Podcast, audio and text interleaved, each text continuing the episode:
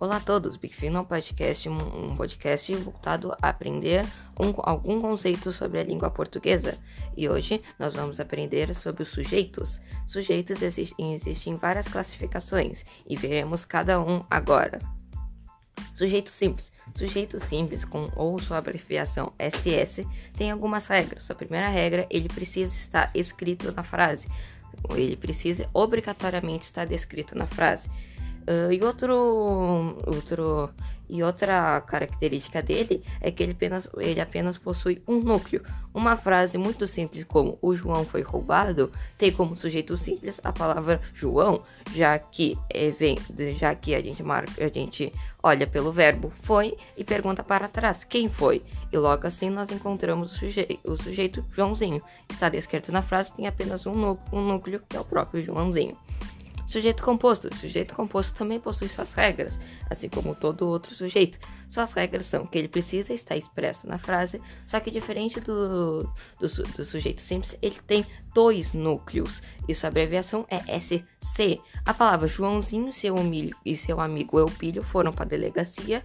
A gente, a gente presta atenção no verbo foram e pergunta para trás quem foram Joãozinho e seu amigo Eupílio.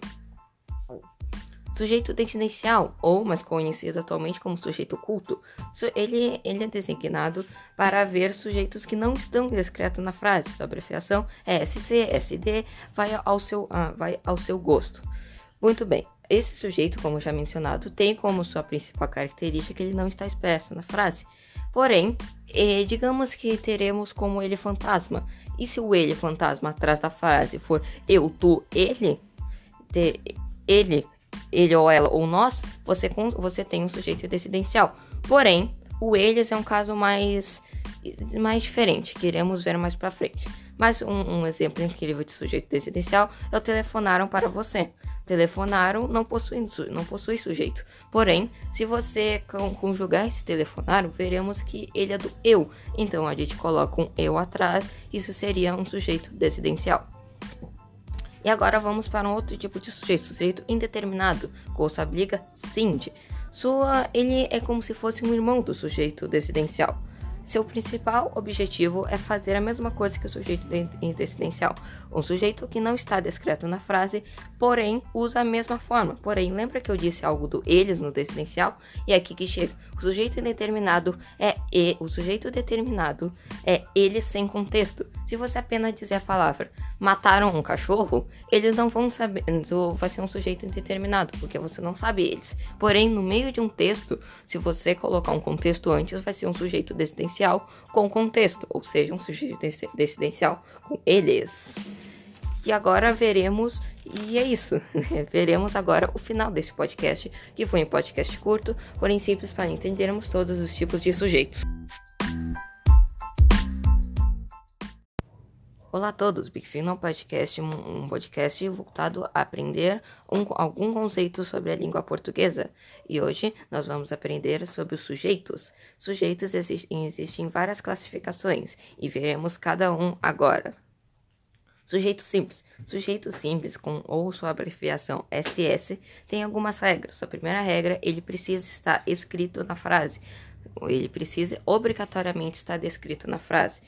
Uh, e outro, outro e outra característica dele é que ele apenas, ele apenas possui um núcleo.